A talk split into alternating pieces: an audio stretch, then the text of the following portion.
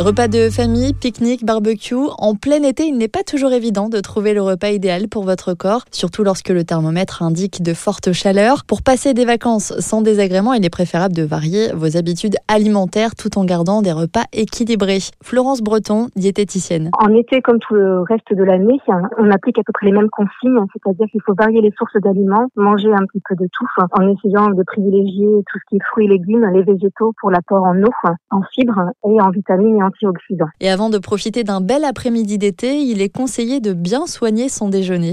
C'est important de le composer de plusieurs groupes d'aliments, c'est-à-dire avec euh, une portion de, de céréales complètes, du blé euh, ou du riz, une part de légumes de saison et une part de protéines qui peuvent être soit animales, c'est-à-dire des œufs, euh, de la volaille, etc., ou des protéines végétales du type les légumineuses ou le tofu, qui vont renforcer notamment notre système immunitaire et qui constituent aussi une part importante de notre organisme. On n'oublie pas bien sûr de consommer les fruits et légumes de saison, concombres, courgettes, tomates, melons, nectarines et j'en passe. Des fruits et légumes qui en plus permettront de vous hydrater. Et si vous troquez la traditionnelle table contre la nappe à carreaux, voici ce que vous pouvez mettre dans votre panier.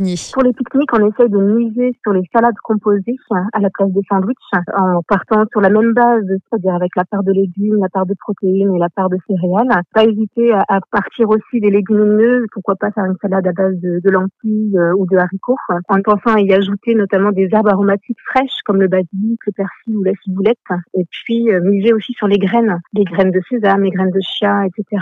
Et pour l'assaisonnement de vos salades composées, privilégiez les huiles de colza ou de lin qui seront plus riches en oméga 3. N'oubliez pas également le traditionnel barbecue. Pour qu'il soit le plus sain possible, le choix de la viande a son importance. Il faut surtout euh, choisir les bons morceaux de viande à mettre sur le barbecue. Donc on va limiter euh, tout ce qui est charcuterie, dont notamment les saucisses. On va essayer de privilégier euh, plutôt des viandes qui sont maigres, donc essentiellement les volailles. On va avoir aussi certains morceaux de bœuf et puis ça peut éventuellement être certains morceaux de porc, plutôt à favoriser des brochettes. En ce qui concerne la composition du dîner, elle peut être la même que celle du déjeuner, l'idéal étant d'alléger un peu l'assiette. Et bien sûr, les incontournables glaces ont elles aussi leur place dans la glacière, car le plus important finalement pendant les vacances, c'est de faire plaisir à votre palais. Retrouvez toutes les chroniques de Sanef 177 sur sanef177.fr.